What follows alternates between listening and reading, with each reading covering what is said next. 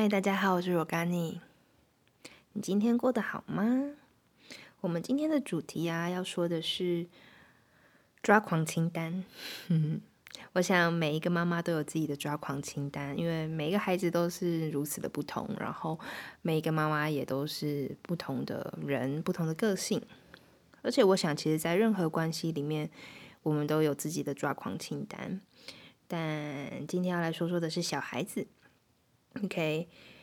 嗯，我那时候想说，今天来做这个主题的话，那我要来就是认真的列一下，就是我的我自己的抓狂清单是什么。嗯，我觉得最近对我来说最崩溃的地方，就是我们家小孩五点多天亮的时候，天完全亮的时候，他就醒来了，而且他的醒来是那种，他一起来，他就是像电池装饱了电一样，然后马上他就想要做各式各样的探索，他就。他什么就是马上都要，然后比如说他就马上想要离开房间，然后去呃我们的另外一个比较大的房间，然后在那里玩他的玩具，或者是他甚至就会想要下楼，所以我们也就是即使还没有完全醒来，就是要睡眼惺忪的跟着他一起走来走去，然后甚至还要跟他一起走下楼，对，然后这是我最近觉得很抓狂的事情，有时候因为其实。我有时候我可能十一点才睡，然后他可能半夜有时候三四点会醒来一次这样，然后五点就起来。对我来说，我睡的时间好少哦。我以前是一个每天至少要睡八个小时才会睡饱的人，所以自从当了妈妈之后，这一年七个月的时间，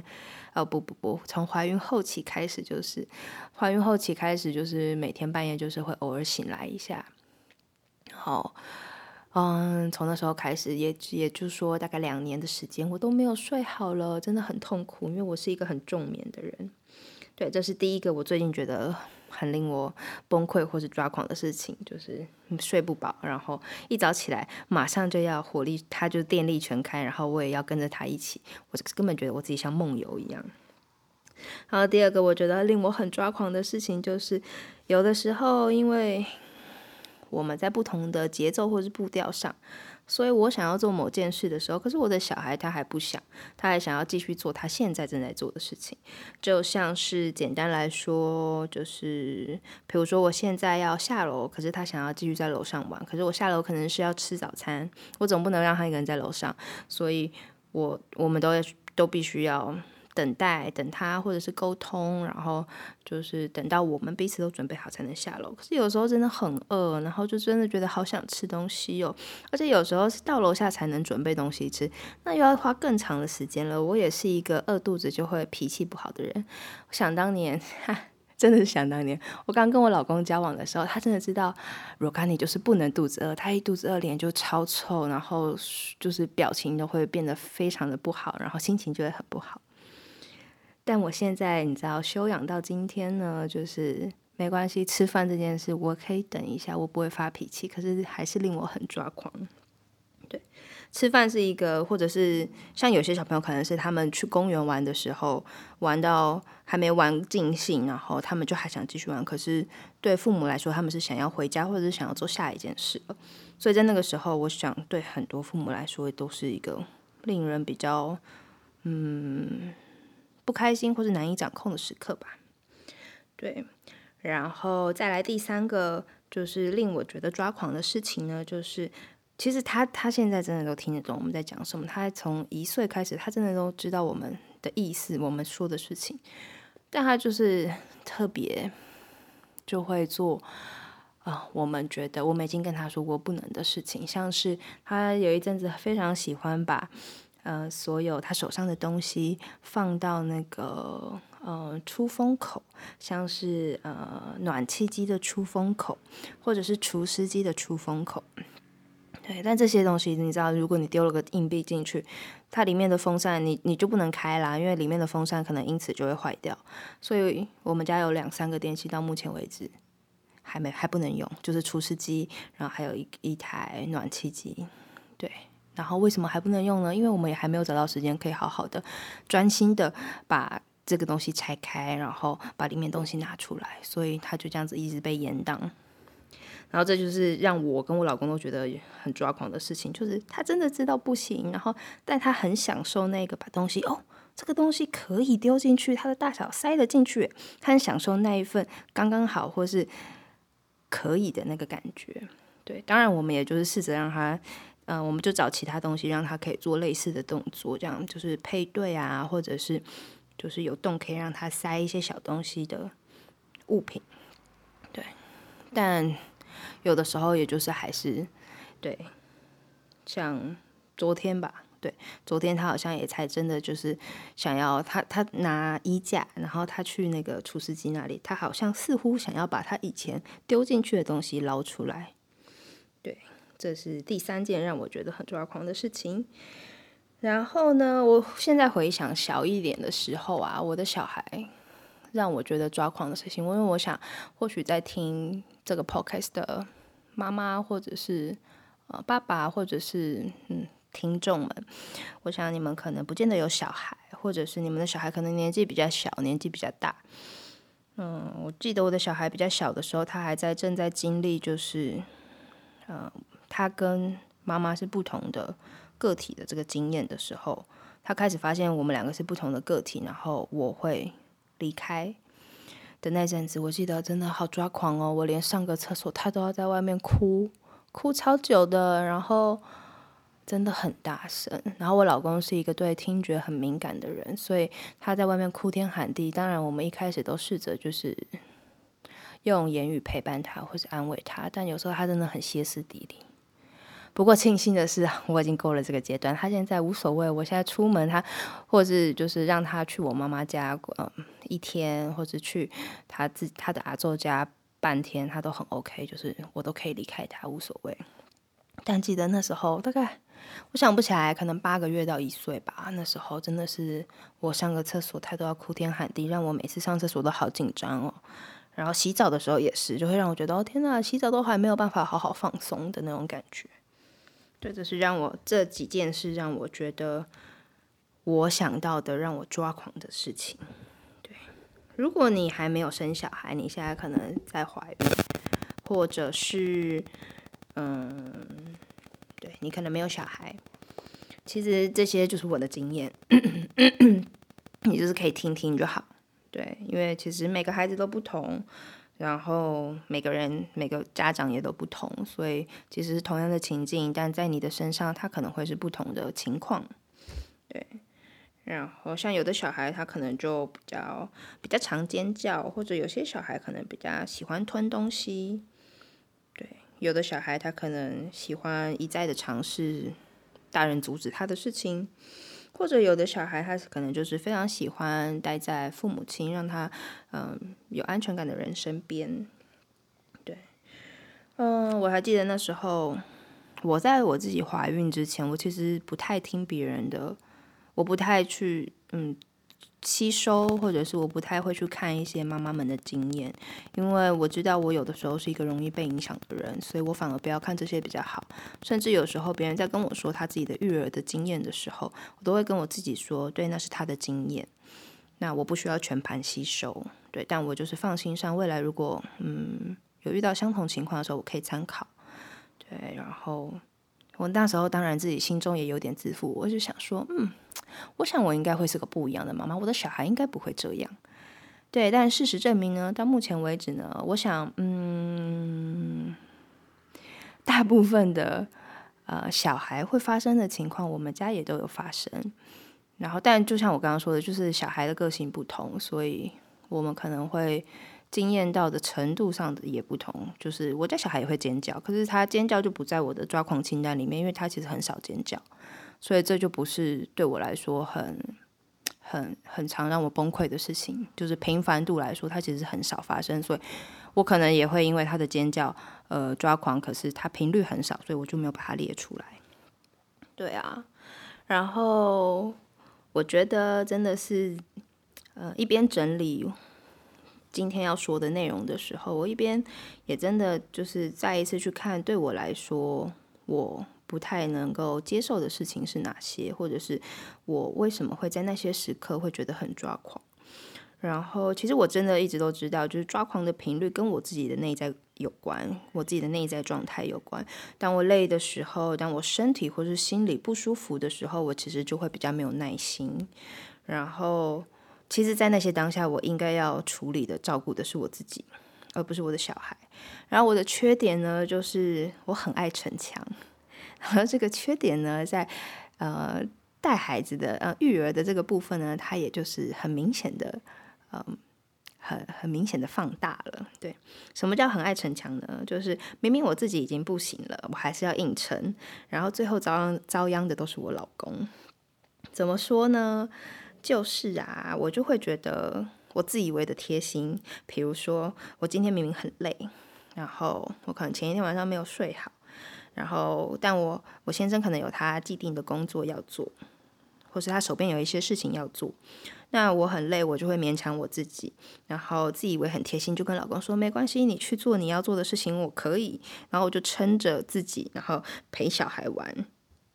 但在那些时刻，我心中想的都是啊，现在几点了？OK，好，我们等一下，假设是早上，我们等一下玩一玩，玩到几点我们就可以吃饭，然后睡午觉。时，我就心中就希望时间赶快过去。然后他睡午觉的时候呢，我就可以休息，我就可以喘口气。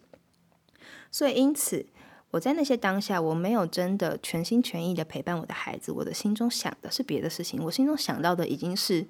我想要睡午觉的那段喘息时间了。所以当跟他玩的时候，我可能就心不在焉，或者是我可能就有一搭没一搭的。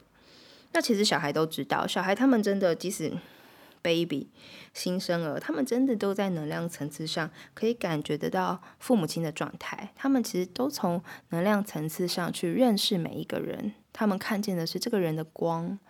他们的能量场，而不是这个人的嗯形象。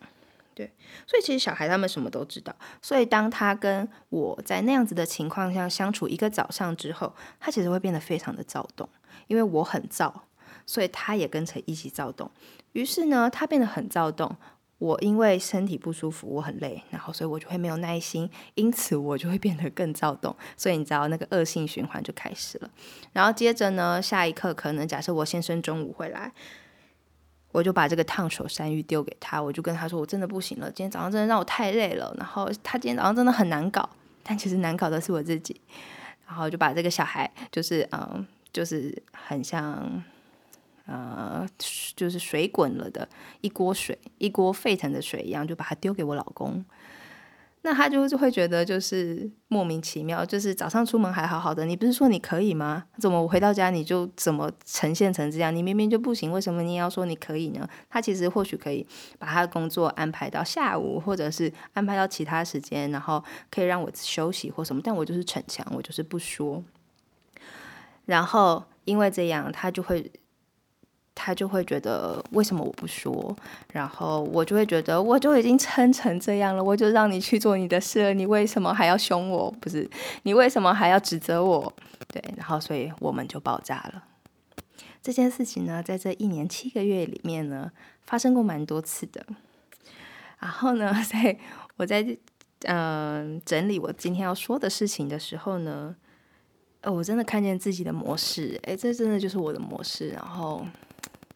我觉得好好笑哦，就是我自以为的贴心，然后我自以为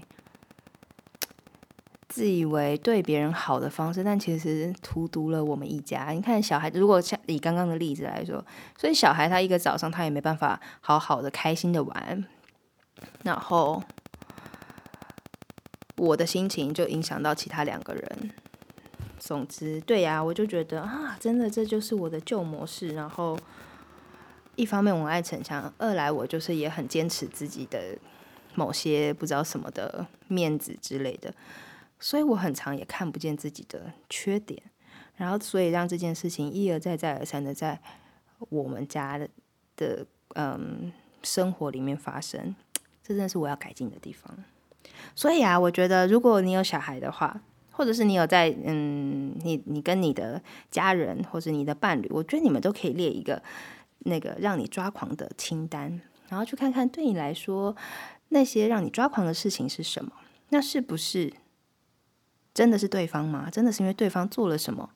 而让你不开心吗？还是其实本来就是你自己在某些状态下，你的某某些模式里反而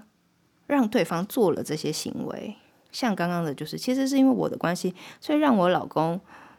他回来的时候，反而他可能就他本来准备好要好好带小孩，可是因为我的状态，他就变心情不好，所以其实我让他心情不好的，因为我逞强。对啊，你知道讲到这，我觉得每一次这种自我觉察，或者是这样子整整理一下，真的有很多看见，我觉得蛮好的。就更知道接下来可以怎么样改变。我觉得对我来说，嗯，就是我的失控日常，意思就是我并你可能不会真的在节目里面听到我很崩溃，或者是暴走，或者是怎么样数落我的先生跟小孩。因为我觉得我的失控日常的意思呢，就是我是一个很喜欢架构、很有架构、有秩序的人，可是有了小孩之后。这些东西还蛮不管用的，你不可能就是一方面小孩新生儿，你真的他们都还在适应，所以你其实会很难找到一个架构。OK，假设一个礼拜你终于找到了一点头绪，你找到了一些流程。我是喜欢很有流程的人，找到一些流程可以让一天变得更顺利。可是小孩他们又进到下一个阶段了，小孩一直在成长，所以总我总是会有一种觉得我在追着我小孩成长。的速度，然后不断的调整自己、改变自己的那种感觉，然后我就会觉得很混乱，这就是我的失控的感觉，就是我抓不到一个可以适用的方法，我抓不到一个可以让我觉得安心的架构或是流程，然后这让我觉得很慌张，这让我觉得很失控，然后我就变成每天好像都在一个很奇怪的自动的自动导航的模式里面，可是这个自动导航把这把我自己导得很奇怪。然后，对啊，然后自己又会觉得怎么会这样？怎么就是一天就这样过？我到底在干嘛？那种感觉。所以我觉得真的就是跟小孩一起生活，真的就是一种跟随着当下的当下的流动。因为我常常也就是，比如说现在跟他在一起，可是我想着晚餐要吃什么，我要准备什么。但真真的在这些时刻。就太多东西塞在那一个当下了，然后变成我也没办法跟他好好的玩，然后他也没办法，嗯，感觉到就是妈妈的陪伴，对啊，所以真的就是在每一个当下好好做每一个当下的事情，嗯，这是我目前为止的一个小小的心得跟你们分享。然后啊，我也想分享的是尖叫。好了，我觉得尖叫真的应该对很多父母们来说是不太能够忍受的事情。然后我家小孩他什么情况下会尖叫呢？呃，前他大概前阵子的话，我记得五月那时候，四五月我们五月过得还蛮精彩的。五月他感冒。然后他的感冒呢，传染给呃，就是我也中标了，所以呢，他感冒好了没多久，换我感冒。然后他他的感冒这次的感冒的症状就是在我身上蛮严重的，我就是昏昏沉沉了好几天这样。然后他感冒不舒服的时候，他感冒加上他长牙齿，他一次长好多颗牙齿，所以他身体就是很不舒服，然后他就很常尖叫。然后那时候我又我也身体不舒服，然后。晚上也没有真的睡好，然后白天头，我记得那阵子头痛，因为就是生理期快要来，然后就一连串。然后我们最近在准备要搬家，然后我们有时候都会去新家，嗯，整理一下这样。然后我们那天去新家，我去浇花，然后新家空荡荡，因为东西还没搬进去，我们还还在整理。然后呢，他就在新家尖叫，你知道那个回音，echo。然后加上他尖叫的声音，我真的就不行了。然后在那一刻，我就抓着他肩膀，我就跟他说：“刘星，不要再尖叫了，妈妈真的受不了了。”然后我就这样抓着天他的肩膀，很很认真，有我想应该有点大声的跟他说这些话。他就看着我，然后他就哭了。这是我第一次经验到小孩被被我吓哭的经验。然后那个当下，我就马上回神，我想说：天哪，我到底在干嘛？可是我真的好累，我真的在那个当下，我真的很不舒服。可是他被我吓哭了，我觉得自己真的很自责，然后觉得我自己做错事情了。对，然后当然当下我就是先安抚他，陪他，然后跟他说：呃我刚刚的情况，对我就说妈妈头真的很痛，你的尖叫声真的很大声，我受不了。对，然后陪他共同调节一下他的心情。然后后来我怎么自我照顾我自己？我晚上回家之后就跟我老公说这件事，然后在讲的时候也真的觉得很很自责、很惭愧，就想说天哪，这真的是我就不想当这种妈妈，可是我居然做了这种事情呢！我的天哪！然后那一天我真的就是跟我老公说我的心情，然后跟他说我自己的在那个时候的心理的转折，跟我内在的经验，然后他就听我说，然后。我那天自我照顾自己的方式很简单，就是早点睡觉。有的时候啊，晚上就觉得啊，有自己的时间了，是不是应该做点什么事？是不是应该好好把握时间跟老公相处，还是一起看个片，什么都好。但那天在那种情况，其实早点睡是最好的自我照顾。对，那我后来怎么样？嗯，再一次跟我的小孩说这件事呢？就是我在他睡觉之前，我就跟他说我们下午发生的事情。我跟就再一次跟他说，就是妈妈身体不舒服，然后我为什么会那么凶，是因为在那个时候我已经受不了了，跟他没有关系，是我自己的状态不好。可是尖叫声真的对耳朵来，对我的耳朵耳朵来说，我想对很多人的耳朵来说都是很不舒服的。那他可以用叫我的方式，如果他需要我，他可以叫我的名字，可以叫妈妈，而不是一直尖叫然后叫我。对，然后我就跟他说，但我也要跟他说，我也也跟他说对不起，就是我因为没有好好照顾自己，因此我在那个当下我对他那么凶，对，所以我就是在晚上睡觉之前再跟他说一次，因为他现在已经可以听得懂，嗯，听听得懂大部分的话了，所以跟他说的时候，他其实都会很认真的看着我眼睛，然后我知道他有接收到我的讯息，这样，对，就是。就在五月发生的事，然后这真的是我觉得很很蛮震撼的一个经验吧。就是其实我想每个人的内在都有暴走父母的种子，对，都有那个呃打小孩的父母的种子。但我们怎么样调节自己？我们怎么样先安顿自己，让这些照顾心中的这些。嗯，比如说想打小孩的冲动，想骂小孩的冲动，想生气的冲动，我觉得都是回到我们自己怎么先照顾自己。而当我们的孩子看见我们这样子照顾自己之后，在未来他们也会学习怎么样照顾他们的情绪。我常跟我老公在聊天的时候，我们就会说啊，真的，我跟他都几乎没有在我们的父母身上学到怎么样陪伴自己的情绪。对，然后这就是我们长大之后自己要学习练习的东西，这样。然后有了小孩之后，这个这些东西就会很更明显，因为就是因为时间不够，呃，然后还有呃自己的身体可能，比如说睡眠不足好了，时间不够，睡眠不足，所以因此耐心就会比较少，然后这种时候就特别容易暴走，所以在育儿的时候，真的才是我觉得真的才是修行的开始，然后关系的修行也是，就是以前我就会。有很多的空间可以照顾自己，然后因此我可以有很多的空间来听我先生他说他的心情，我可以有超多空间给他。但我现在没有时间照顾自己，我自己心中的空间变得很小，然后我大部分的空间都去嗯陪伴我的小孩，然后他一整天下来，他有很快乐的时候，他有很急躁的时候，他有生气的时候。嗯，生气应该还好，他比较少生气。他会有躁动不安的时候，他会有挫折的时候，所以我心中很大部分的空间已经去呃容纳他的这些心情，他的这些内在转折，陪伴他这些，所以变成剩下那一点点的空间，我要还要照顾自己之外，我也要分这些空间来听我先生，嗯，陪伴他的心情，因为我觉得对我来说关系是这样，就是嗯。对，就是心灵上的陪伴这样，然后我就发现，就是内在空间变得好少了，所以我根本也没办法给他什么空间去像以前，就是还没生小孩之前，就是没关系，你说我可以，我有时间听你说，你说吧。现在根本没有啊，就觉得就是 OK，你要说什么，重点是什么，然后我等下还要去做我的事情，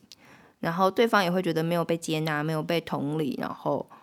就会觉得怎么老婆变了。所以我觉得一样，像跟孩子一样，就是再一次我要做的是回到我自己，去把自己的内在空间找回来。那因此我不能逞强啊！如果我逞强的话，我可能就没办法说出我的需求是：我现在其实需要去照顾自己了，我没有办法陪小孩。那请你陪他，而不是盯在那里。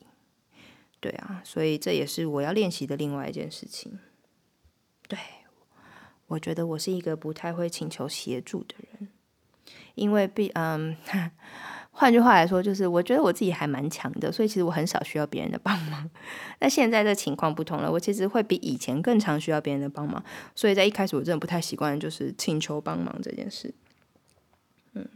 那这是我自我照顾的方式，因为我知道我自己需要什么，我需要空间跟时间，所以我需要一点时间。比如说，就是像之前疫情还没开始的时候，就去找朋友啊，或者是就去散散心啊。我之前还自己去看电影。以前啊，二十出头的时候，我根本没办法自己一个人去外面吃饭，因为我觉得很丢脸，更不要说自己一个人去看电影了。但生了小孩之后呢，我自己一个人去看电影，觉得天哪，真是太快乐了。这就是，嗯，对，当了妈妈之后的不同吧。呃，我朋友的自我照顾的例子呢，我也我很喜欢他的方式。他其实他也，他们夫妻也知道自己的，嗯。在什么地方会最最令他们抓狂？也就是小朋友尖叫的时候，他们家小孩有时候会有很高音的海豚音，然后可以持续很久。所以只要一一有海豚音出现呢，他们其实就会大失血。然后我的朋友很厉害，他很懂得自己的需求是什么，他就会在冰箱里放放了很多的巧克力。所以当他已经不行的时候，他就会暂停一下，然后去吃个巧克力，让自己心情好一些。所以呢，你也可以去问问看自己，你想要呃照顾自己的方式是什么，或是什么可以让你短暂的从这些抓狂的日常里面喘息一下，什么可以让你转换心情，这就是对啊照顾自己的方式。然后跟大家分享一本书里面的一段话，呃，我很喜欢，我个人很喜欢蒙特梭利的，嗯，蒙特梭利的概念。就是他对于怎么样呃陪伴孩子，我们很喜欢，对。然后其实我我们是生了小孩之后才我才去看蒙特梭利的书。然后我觉得很特别的是，比如说他在说环境怎么样打造一个适合小孩的环境，这真的跟我们本来就在做的事情是很很相似、很相近的。应该是说哦，我先生觉得应该要打造的环境跟蒙特梭利说的方法是一样的，这样。然后就是。对，让我觉得后来就觉得哦，就是继续看了下去一些跟蒙特梭利有关的书。然后这本书的书名呢是呃在家也能蒙特梭利，然后里面有一些游戏的方法，有一些可以嗯让小孩去经验五感的方法，我觉得蛮有用的。那我来念一段里面跟小孩的脾气有关的段落，OK。它里面说，我很喜欢这一页。那时候就觉得啊，真的是心有戚戚焉。他说，孩子呢，永远选在最糟的时刻耍脾气。你希望在你开车、购物、上馆子或是拜访友人的时候，孩子能够好好表现，不要出状况。可是偏偏总是事与愿违。而我们常常想在当下立刻制止他的行为，因为觉得丢脸。血压飙高，所以会出言恐吓或是加以处罚。只是我们必须记得，孩子闹脾气是有原因的。唯一有效的解决之道是找出问题，试着满足孩子的需求。我觉得是啊，就比如说，嗯，刚刚我举例那个尖叫那个部分好了，我现在已经想不起来。或许在那些当下，他有试着先。嗯，告诉我他需要我跟他一起，但我忽略他的需求，所以他后来用尖叫的方式，或者是我刚刚在说我很累，我还硬撑着陪孩子，然后变得他变得很燥，也有可能是他也一直告诉我他的需求是他想要玩这个，可是这个我觉得很耗体力，所以我跟他说妈妈今天觉得这个我不想玩这个，我们玩别的好不好？对，然后或者是我就直接没有跟他说这句话，就直接。把他转移注意力，因此他会觉得他的需求没有被满足到，因此让他可能变得很躁动，这也是有可能的。对，然后它里面还有一句话跟你们分享：孩子闹脾气，可能只是想测试底线或者观察你的反应。所以啊，有的时候真的在那些时刻，可能就退一步，退一步海阔天空，然后可以用一个新的角度去看看孩子，看看自己当下的状态，然后退一步，然后也是冷静一下。它里面还说了，就如果你的孩子发脾气的时候，你可以的阴影知道是什么。然后里面有呃一些原则，它列出六样原则。第一个是不要诉诸暴力，第二个是不要尝试控制孩子的行为，也不要诉诸威胁或是处罚，不要争执，不要让孩子难堪或取消他的行为。不要在大庭广众下处理。嗯，我觉得对我来说，我需要学习的地方呢，就是不要尝试控制孩子的行为。有的时候，他可能已经，假设他大哭好了，我会，嗯，我现在想一想，我会怎么做呢？我我在什么时候会控制他的行为呢？我也不会跟他说不要哭或是什么，我会等他。哦，我会控制他的行为，是比如说他现在还想玩，我们去假设文化中心好了，他想玩，但我要回家了，我就会就直接把他抱起来，然后如果沟通无效的话，然后在那时候我很饿的话，我就直接把他抱起来，然后他就不开心，然后他就会就是很就是呃发出各种不舒服的声音，比如说啊那种声音，就我想在那些时刻，我应该先让他好好，我应该好好先陪伴他的情绪之后。再把他抱起来，然后带他回家，然后不要争执。我觉得也对我来说是一个嗯蛮蛮有用的，或是要练习的地方。就是有时候我真的也会想要用道理的方式跟他说为什么，可是哎，小孩子可能有时候也没办法真的完全理解我我所说的文字。然后他后面就是不要争执，后面他又写了一句，他说：“你辩不赢一个失去理性的人。”我觉得这也还蛮适用在嗯，比如说成人之间的争吵，或者面对其他成人的呃闹脾气或是生气的时候，我觉得这也是退一步海阔天空的概念。嗯，好哦，这就是我们今天的抓狂清单的分享。不知道这些，不知道对你们来说抓狂的是什么，或者是如果你没有小孩的话，不知道对你来说，你想象未来你的孩子出生，或者是如果你有小孩的话，对你来说抓狂的是什么？对呀，嗯，那就我在想，我们嗯，今天就到到这边为止，然后谢谢你的收听，然后也希望今天的分享能够。陪伴你一些，因为其实每个妈妈、每个父母都会有经都会经验到这些时刻，但我们常常在呃脸书上、IG 上面看到朋友的状态，都会觉得哈，他当妈妈怎么那么轻松？哈，为什么那么好？为什么我的孩子不能这样？对啊，但其实我们都没有看见别人辛苦的那一面，